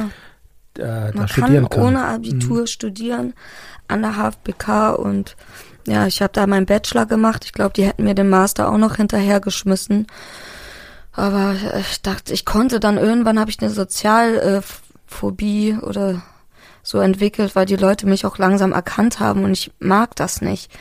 Ich bin ja wirklich nicht famegeil. Mhm. Ich finde es immer noch unangenehm, wenn mich Leute erkennen. Ich kann damit immer noch nicht umgehen. Auf der Bühne ist es was anderes, weil da habe ich meine Outfits an und bin dann darauf vorbereitet. Aber so, wenn ich angesprochen werde von außen, ich, ich freue mich natürlich, dass ich Fans habe, aber ich bin nicht, ich mache deswegen keine Musik. Ja, und ja, seitdem, dann habe ich drei bis vier Jahre Kunst studiert und war in Paris und überall. Ich kannte ja diese ganze Städte und dieses Leben nicht. Mhm. Und war dann irgendwie in der High Society halb. Ja, und das ist halt auch mein, das ist halt auch dieses Ding, was ich habe zwischen High Society und wieder kurz Reeperbahn äh, meine Gangsterfreunde Hallo sagen. Ich war ja, ich wurde auch nicht eingeladen auf Partys von meiner Hochschule. Ich war den viel zu suspekt. Mhm. Ich war wirklich, ein, für die war ich ein Drogendealer. Und ähm, ja, also ich war, ich komme mit den Straßenleuten immer noch besser klar. Und Obwohl warum? Mein, ja. meine Freunde, die geblieben sind, sind auch Leute von der Hochschule. So, ich kenne auch noch so ein paar andere Freaks, aber es ist halt, die Straße bedeutet immer Abgrund. Kein, alle wollen da weg. Mhm. Alle wollen ja da weg.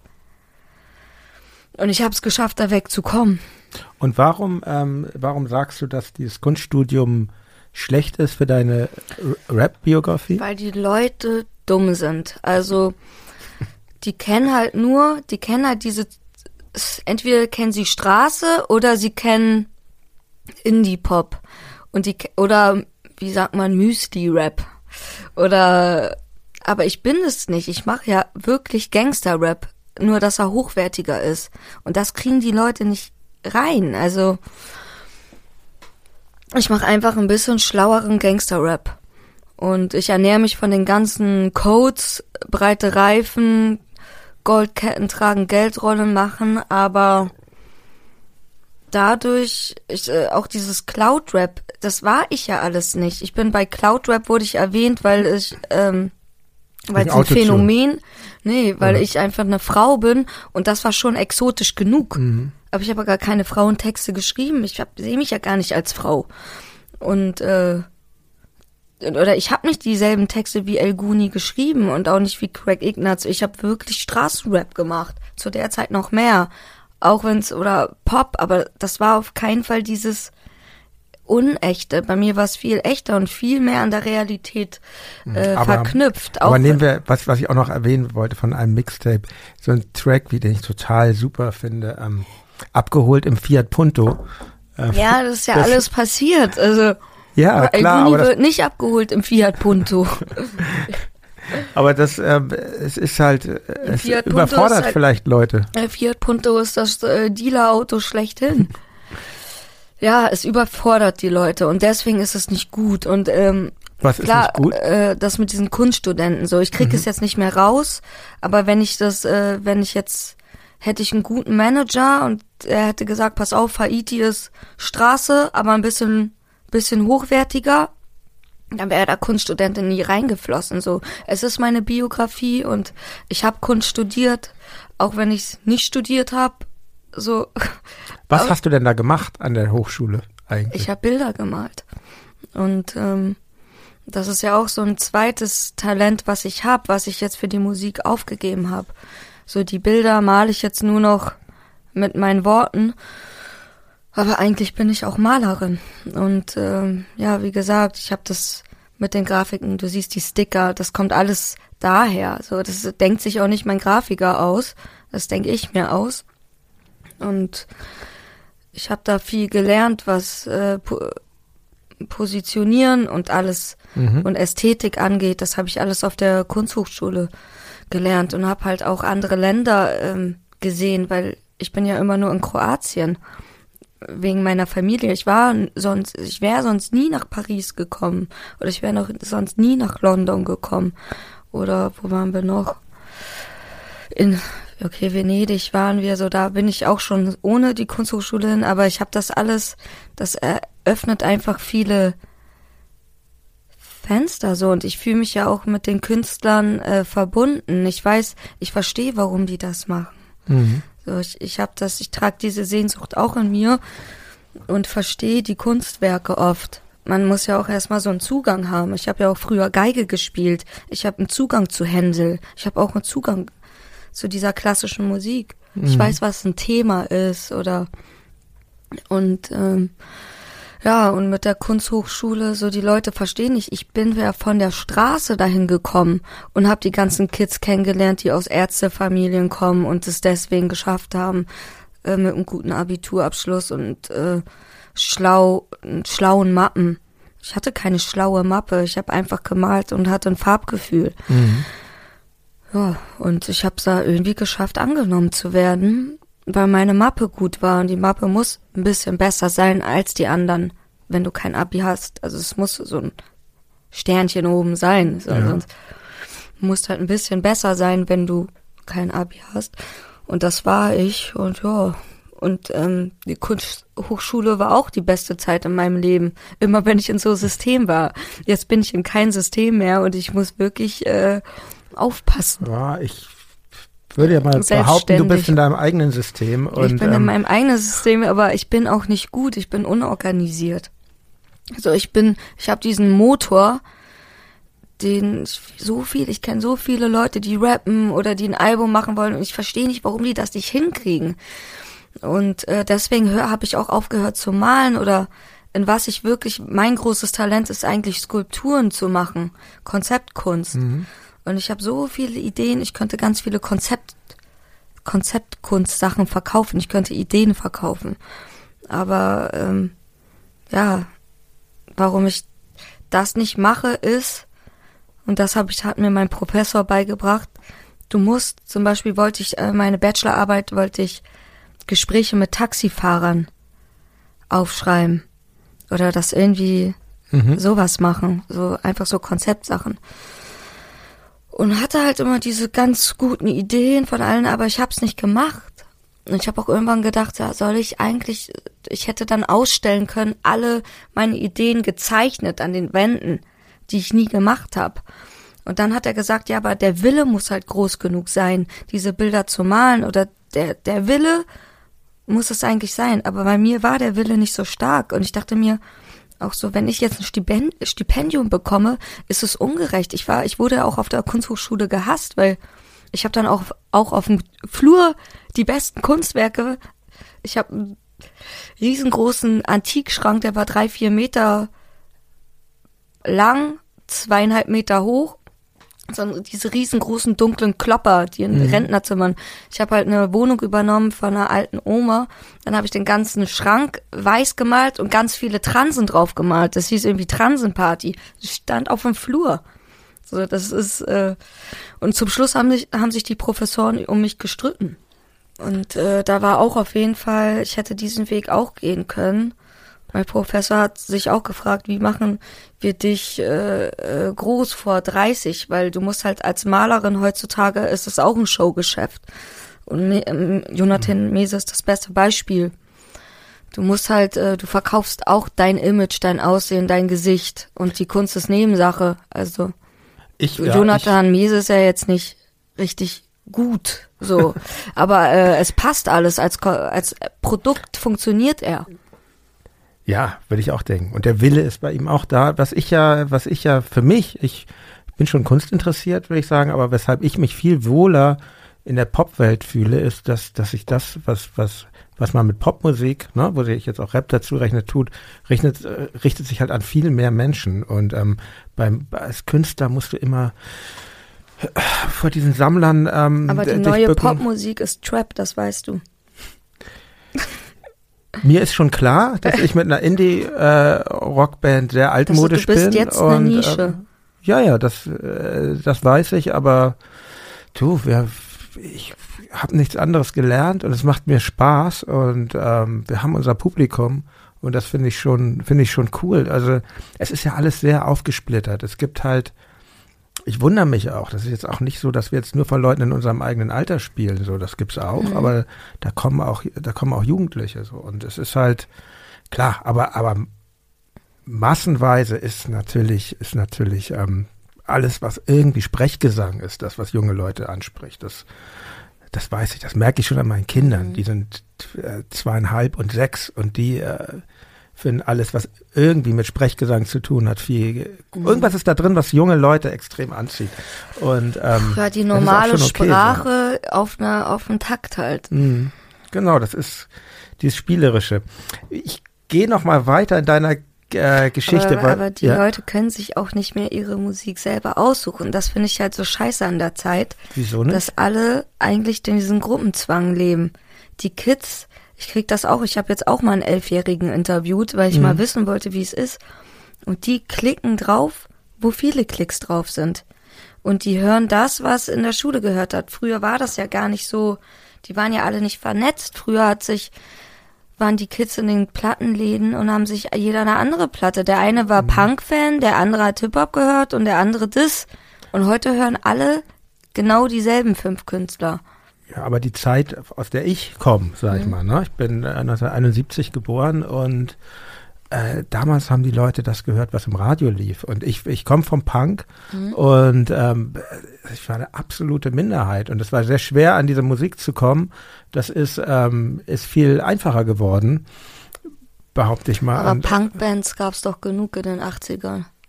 Ja, klar, gab's. War aber das es gab, nicht Trend, Punk? Nee, Trend war. Nee? Okay.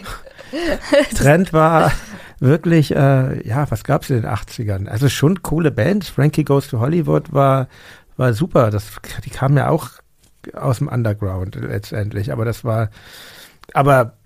Aber Madonna war Trend. Genau. Finde ich scheußlich. Äh, Finde ich auch mhm. immer noch scheußlich. Ja, es ist keine ich, Sängerin, aber es, halt, es gibt da uh. große Faszination von vielen pop-affinen Leuten, aber ich, für mich, für mich war das nie was einfach. Mhm. Und, ähm, aber sie hat ja auch auf Punk gemacht. Ne? Mag sein, aber ähm, ich, ähm, du, meine du Mutter hasst sie auch. Ah, gut. Du meintest ja, wir sprachen eben darüber, wie, wie, wie so etwas wie ein Kunststudium den Image schaden kann. Was mich interessiert, Anfang 2018 erschien dann ja bei Universal dein Major-Debüt Montenegro Zero. Hat man als Rapper eigentlich auch immer noch Glaubwürdigkeitsprobleme heutzutage, wenn man, wenn man bei einem Major unterschreibt? Nee, das ist ja heute auch die machen doch alle Fotos mit, jetzt bin ich gesigned und jetzt bin ich Major. Mhm. Nee, ich glaube, das finden alle cool. Jetzt langsam gehen die Gegenbewegungen los. Ich will nicht im Modus Mio äh, ein Foto, ich will da nicht mitmachen, so das ist jetzt, da gibt's jetzt eine Gegenbewegung schon. Aber nee, das ist immer, wenn Rapper Major ist, dann wissen alle, wow, der hat's geschafft, da ist jetzt Geld geflossen. Ja, und dein Album, wie gesagt, es hatte ich ja vorhin schon erzählt, Montenegro Zero war das erste, was ich so richtig mitbekommen habe und dann ähm, auch richtig intensiv gehört habe. Nicht nur die Singles, sondern mit diesem Album bist du, glaube ich, auch in diesem Albumformat wirklich Mhm. angekommen. Also ich finde, man kann das super. Ja, ich durchhören. hatte, ich muss dazu sagen, ich kannte, dass es einfach, ein Album entsteht, wenn Leute wirklich dich fördern. Und ich wurde das erste Mal gefördert, auch wenn es nur drei Wochen Studio waren. Die hingen natürlich länger dran, Kitschkrieg. Genau, du hast mit Kitschkrieg, Kitschkrieg haben das produziert, das ganze Album. Genau. Ich wurde das erste Mal entdeckt. Ich wurde nie entdeckt. Ich musste ja alles selber irgendwie zusammensammeln, dann irgendwie raus, ungemischt und bla. Und das erste Mhm. Mal wurde mein Talent entdeckt und da haben die, äh, die wollten mit mir ein Album machen. Es war ja noch nicht mal mein Wille. Mhm. So, aber ich dachte, geil, endlich kriege ich mal hier einen Rahmen, der angemessen ist. Ja, ist das eigentlich, ist das eigentlich ein Rap-Album oder ist das ein Pop-Album oder gar ein Also ich NDW-Album, wollte, wenn man mal ich diese hab das, Schubladen. ich habe das gar nicht, ich habe gar nicht drüber nachgedacht. Ich war einfach froh. Ich war so froh, dass sich Leute jetzt um mich kümmern, dass es mir eigentlich egal gewesen ist, welches Album ich jetzt mache. Und das ist ein Album, das weiß ich nicht, das ist ein eigener Stil. Es ist einfach ein eigener Stil. Ich habe meine Dirty South Texte, ich, die Texte sind so, wie ich sie immer schreibe, aber es wurde halt anders produziert, halt mit diesen typischen Synthes, die sie halt, wofür Kitschkrieg auch steht. Und es wurde dann äh, zum eigenen Stil. Ich selber wollte, glaube ich, ein Trap-Album machen, habe aber gar nicht gepeilt, dass das gar keine Trap-Produzenten sind. Und dann haben sie einen Beat nachgebaut von Bobby Sun, äh, diesen äh, Mama, äh, mein Onkel ist ein Maf- Mafioso, aber das wurde dann auch wieder so ein, zu einem Kunstsong und dachte ich, ja, pff, so ist es nun mal. Es ist wahnsinnig viel drin. Also es, es, es gibt diesen tollen Popsong, 100.000 Fans, der mit diesem Handygeknirsche da anfängt. Das finde ich total, also ich war echt, ähm, ja, ich war begeistert, als ich das das erste Mal gehört habe. Dann gibt's ein, dann auch textlich, dann gibt's einen Song wie Gold, der diese ganze Besitzaffinität des Hip-Hops in, in Frage stellt. Ähm, sehr romantisch ist auch und ähm, Tristesse des, des genormten Lebens wird in, in Serienmodell in Frage gestellt. Äh, Das ist so geil. Ich denk, ich denk darüber nicht nach. ja, aber es ist, Aber es es ist so, da, ich ja. weiß. Das, das, Ich da, weiß da, auch da nicht, du, woher ich ich das zieh mir hab. eben noch eine Coke und abends gucke ich eine Soap. Ich bin ein Serienmodell, ey, ein Serienmodell. Aber, aber in dem Stück Haubi, was von der Drogenszene am, am, Äh, am, am Hamburger Hauptbahnhof Kon das ist ein handelt. Konzeptsong, ja. Ja, da wird, ja, aber das ist, ich finde, das gehört zusammen mit dem Serienmodell, weil, weil da wird das, das Gegenstück, ähm, Ah, okay. da wird gezeigt, ja, dass der andere Ausweg, äh, das ist eben auch kein Ausweg. Und, ähm, und für mich ist wirklich die größte Überraschung der letzte Song des Albums, American Dream. Den würde ich gerne nochmal aufnehmen. Der, oh, der ist Jetzt kann ich besser singen. Also ich, ich dachte, was ist denn da los? Also wunderschön erstmal. Und eben du singst, sehr soulvoll, sehr, sehr Gott. bluesig und ähm, ich, ich denke an Janis Joplin dabei und ich da und äh, Text ist auch toll. Und ähm, wie kommt sowas denn plötzlich zustande? Weiß ich nicht. War das dann so eine spontane Also, Eingebung? Bei Gold Studio? stand ich auch nur vom Metronom und, Ja. ein- und ein äh, Metronom und das Mikrofon und es ist einfach so raus. Hm. Ich hatte zwar den Text, aber noch nicht die Melodie und ich habe mich selber gewundert, wie hoch ich komme mit der Stimme. Bei dem Song, ich weiß es nicht. Ich, ich hab, denk da nicht drüber nach. Ich habe mir das nicht, das kommt einfach raus. Ist aber, ist toll. Also ich, vor, allen Dingen mit diesen tiefen Bässen dann. Ich meine, ich bin ja Bassist und das Cover Das- doch mal was. Wieder was von Haiti. Mhm. Ja, ist eine sehr gute Idee. Ich muss das. es ist dann ja so, dass in, de, in dem Jahr dachten ja eigentlich alle, dass deine Karriere jetzt durch die Decke geht. Oder also habe ich zumindest öfter gehört. Dachte Und, ich auch. Ja, so, so, so war es Das ist aber. aber gefloppt. Ja, sie war immerhin in den Charts. Du hast ein Kritiker-Echo gewonnen.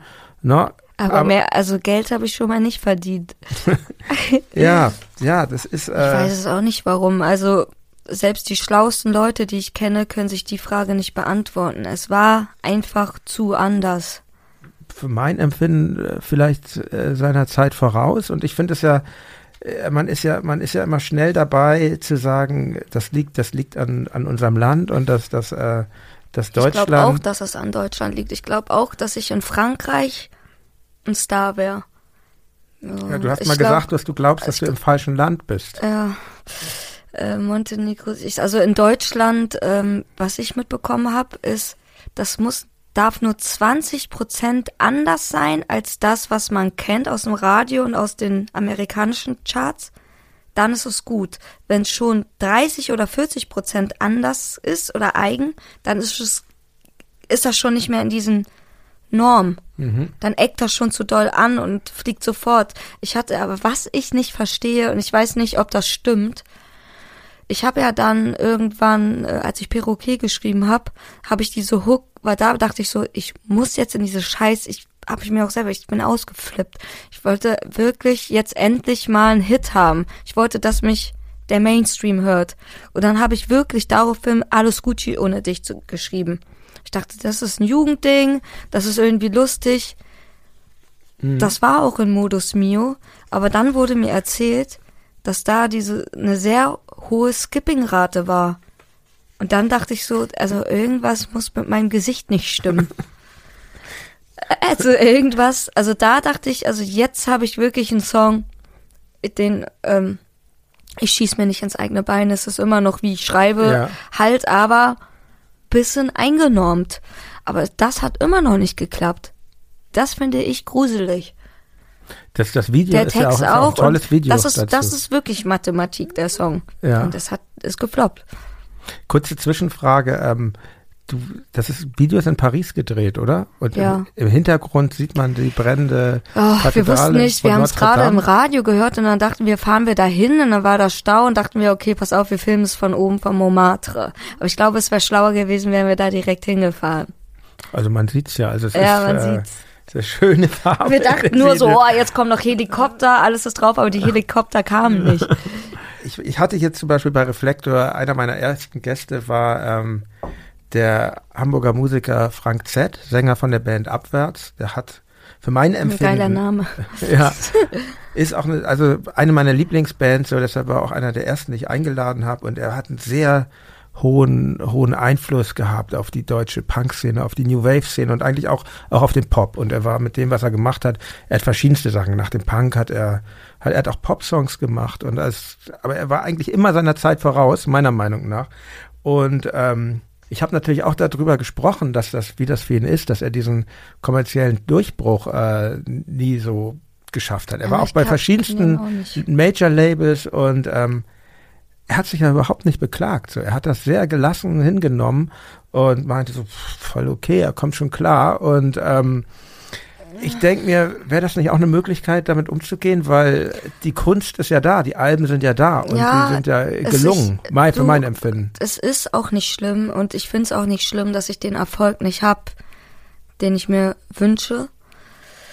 Was jetzt aber kommt, doch, ich finde es schlimm, wenn es um Live geht ich kann nicht mehr, wenn dein WLAN-Schlüssel wieder in denselben 300er, 400er Locations in Deutschland sofort eingeloggt ist, weil du da das vierte Mal schon deine Tour machst, ist das schon belastend. Wenn das einfach nicht, ich würde gerne die Wuhlheide spielen.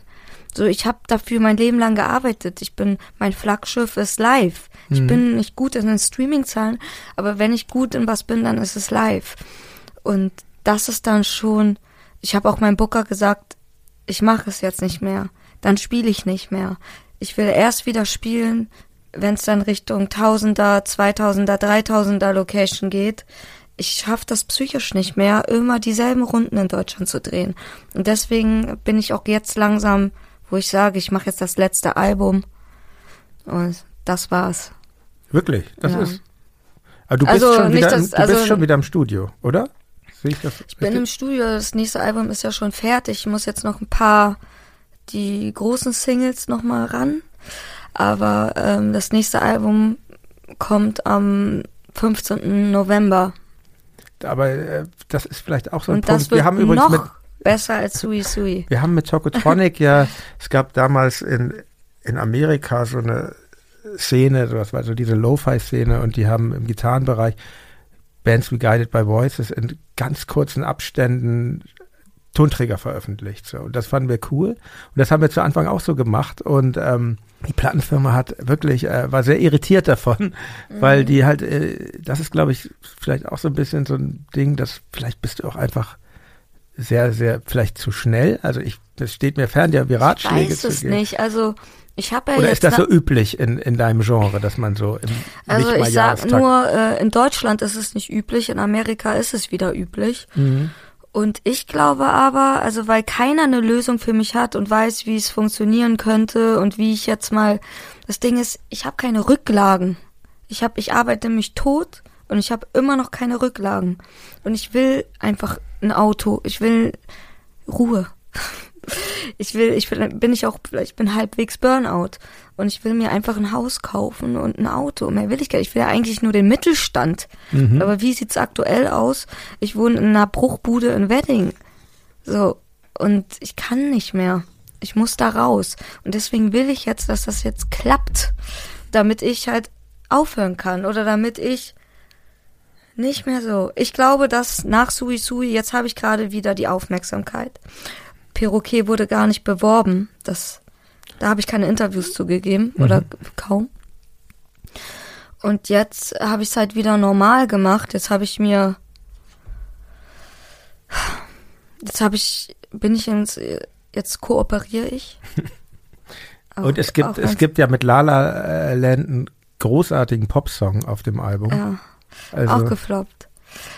Und, ähm, also, was heißt gefloppt? Das könnte auch eine Platin-Single sein. Ist es aber nicht. Und, ähm, ich versuche gerade, oder das ist jetzt mein, jeder hat ja Marketingstrategien und meine nächste Strategie ist jetzt einfach, statt jetzt ein Jahr Pause zu machen und das ne im Mhm. nächsten Album arbeiten, ich knall jetzt einfach das nächste Ding hoch. Weil jetzt bin ich gerade im Gespräch. mhm. So, wenn mir jetzt, und vor allen Dingen, ich habe auch keine Gegenstimme, die sagt, du musst warten, weil, habe ich nicht. Und deswegen, ich konnte auch noch nie auf jemand, äh, kein anderer weiß es besser. Und jetzt habe ich, ich kann mich nur auf mich selber verlassen. Und mein Gefühl ist einfach, dass wenn ich jetzt noch ein Winteralbum habe, vielleicht lassen es auch nur 15 Songs sein, ähm, dann regen sich erstmal alle wieder auf. Wieso hat sie jetzt noch ein Album? So. Und dann gehe ich nochmal die Medienrunde und mal gucken, was dann passiert. Ich weiß es nicht. Es ist jetzt mein Strategieplan. Ich find's gut. Ich Oder find, weil, ich meine, so also, viele Songs haben die Leute jetzt nicht neu gehört. Mhm. Ich hatte sieben Singles draußen.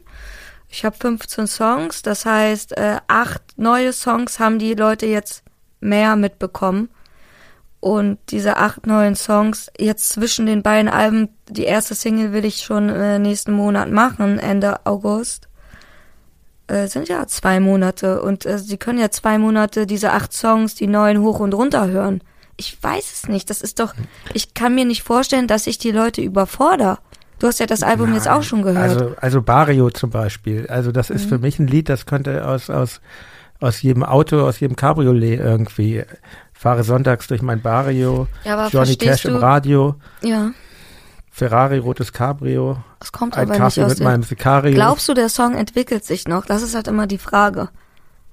ich bin kein A&A, ne? Ich Ich, habe kein, nicht. keine Ahnung von, aber es trifft meinen, Gesch- meinen Geschmack. und, mein ähm, Geschmack trifft es und- auch, aber und anscheinend eh, aber, kriegen die Leute das nicht mit?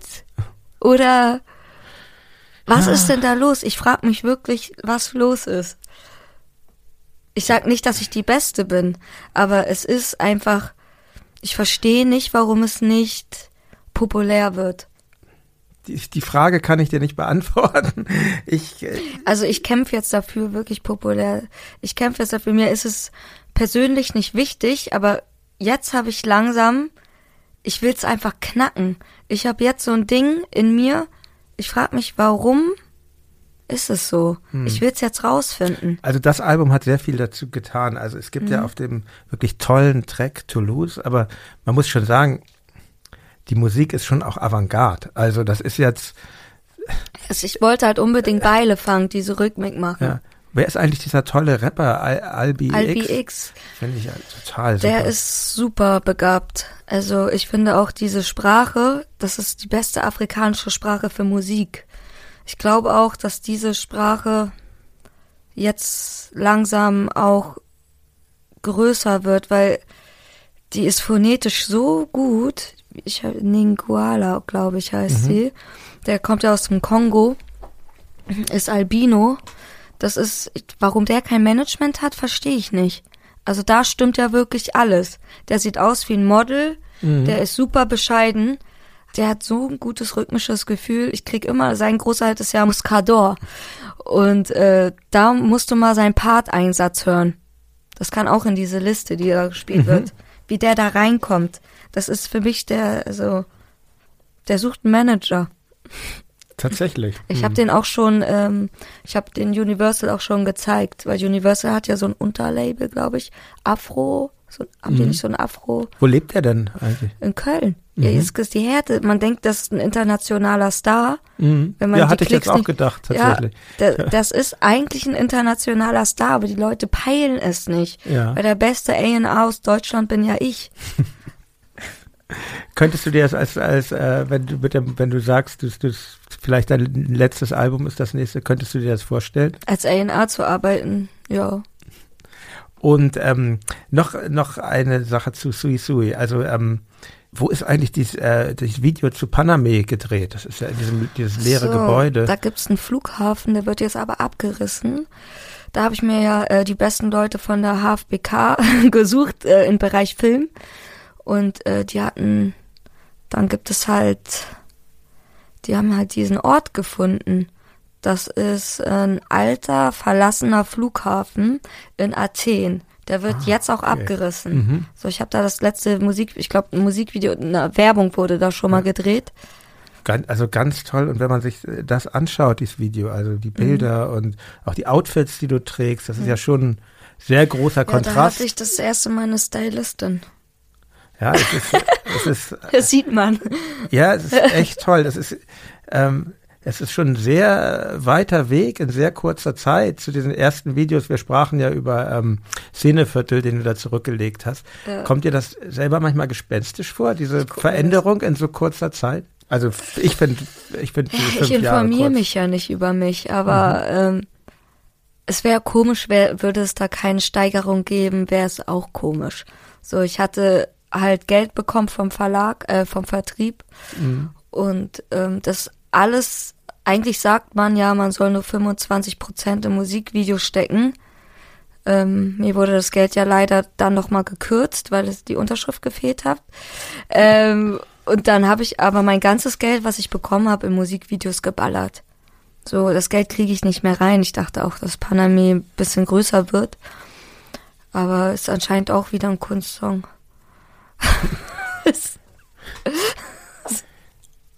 Ja, Für mich ist das na ja, alles i- normaler Pop. i- Ja, das denke halt- ich auch. ich Idealerweise schließen sich ja Pop und Kunst nicht aus, wenn man mal in der Musikgeschichte Lady zurückgeht. Gaga.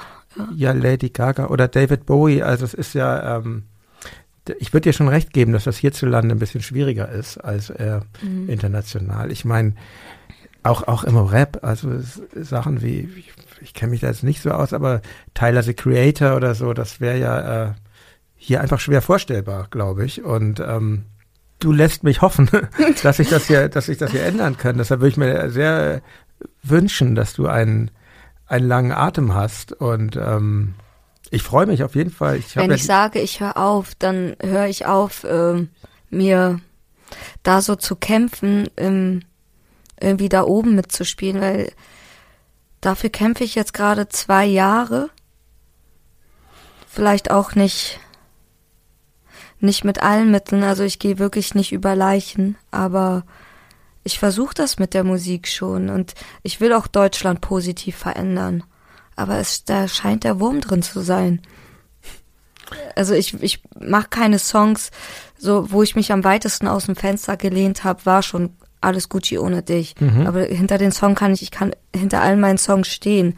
Ich bringe jetzt keinen Schrott raus, wo ich weiß, das funktioniert. So ist es auch nicht. Meinst du, dass Aber man das glaube, könnte? Also wir, wir, wir. Man kann das machen, ja. ja. Man kann es machen. Also Aber funktioniert, ich glaube, ich glaube halt, dass diese ganzen ähm, Pop-Künstler, wo ich jetzt sagen würde, das ist geschmacklich jetzt nicht so äh, erste Sahne, dass die das aber richtig super finden, was wir machen. Ich kann mir das irgendwie nicht vorstellen, dass jemand was macht, wo er nicht hintersteht, dass das dann auch noch funktioniert. Es, Mm, Doch, es gibt Ja? diese Produkte. okay. Also äh, La La Land ist auch berechnet wie sonst was. So, ich schreibe zwar meine Texte, aber ich schreibe die auch so, dass sie jetzt verständlicher sind. Mhm. Aber La La Land ist wirklich Mathematik. Ich habe ihm dann noch gezeigt, dass ich Stromae-Fan bin, deswegen die Trompeten, Mhm. Weil das ist auch ein großes Vorbild von mir. Ach, er. tatsächlich. Mhm. Kommt auch in die Playlist. Okay. Und äh, ja, das ist schon so ein bisschen, da dachten wir so, okay, das ist jetzt so ein Welt, Welt, Weltpop-Song. Aber nicht in Deutschland. Habe ich jetzt zu doll mich runtergemacht? Nee, ne? Ja, aber ähm, bleib optimistisch, das, das wünsche ich dir. Und ich wünsche dir, dass du weiterhin so gute Musik machst und dass sie sehr populär wird. Vielen Danke. Dank. Vielen Dank für das Gespräch. Danke. Mich sehr gefreut. Das war mein Gespräch mit Haiti. Wenn ihr mir Feedback zur Folge schicken möchtet, könnt ihr das wie immer gerne per Mail tun. Die Adresse lautet reflektor@4000herz.de. Bei Twitter, Facebook und Instagram geht das natürlich auch. Zum Schluss noch eine Hörempfehlung. Mein Kollege Christian Konradi produziert den Podcast Deine Welt. In der aktuellen Folge trifft er den Bestatter Julian Heigel. Die Leute gehen dann in, in Körperkontakt und, und spüren, ah, ich kann das aushalten. Und es gibt mir auch irgendwie eine Ruhe oder ein Wissen, ah ja, ich, jetzt verstehe ich das, jetzt sehe ich das. Und das, was wir uns als gruselige Leiche denken, das, das zeige ich natürlich nicht, wenn ich Leute mit Blut verschmiert irgendwie aus dem Krankenhaus bekomme. Dann äh, sage ich nicht so, jetzt guck dir das erstmal an, sondern ich bereite den Toten auch ein bisschen vor, mache den sauber und wir legen den schön hin. Vielen Dank fürs Zuhören und bis zum nächsten Mal. Euer Jan Müller.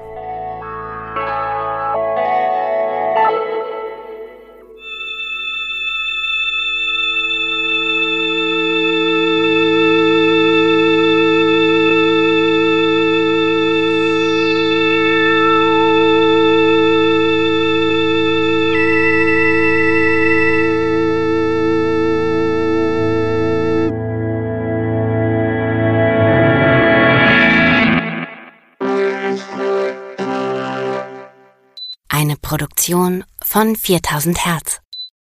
Ich dachte ja, wir machen einen Podcast zusammen, Joko, und dann ähm, hängen wir einfach ab, einmal die Woche, unterhalten uns ein bisschen lustige Alltagsbeobachtung, manchmal politisches Ja. Take, dies, das, Feierabend. Was stattdessen passiert, ich muss Sport machen. Schöne Naja. Scheiße. Auf eine gewisse Art und Weise ist es aber auch abhängend, ne? ja gut, ähm, das ist aber so, so eine Entwicklung, die man natürlich nicht kommen sieht, wenn man einen Podcast beginnt, wo man aber, wenn man einen Podcast hat, wie wir beide, der jeden Donnerstag erscheint, äh, und Sunset Club heißt, sehr dankbar darüber ist, dass zum Beispiel ein Gast wie Kai Pflaume sagt, hast du nicht Bock auf eine Klimmzug-Challenge? Ja, und jetzt mache ich seit zweieinhalb Monaten, trainiere ich Klimmzüge. Bald ist es soweit. Die große Auflösung, habe ich es geschafft, einen Klimmzug zu schaffen. Also habe ich es geschafft, ihn zu schaffen. Und die Laune ist im Keller bei mir, außer natürlich, wenn wir uns unterhalten miteinander. Aber den Rest der Zeit, den ich nicht mit dir Podcast mache, mache ich ja Sport. Ja, äh, schaltet doch einfach ein und hört rein. Wir würden uns sehr freuen. Und wenn es euch nicht gefällt, sagt bitte keinem.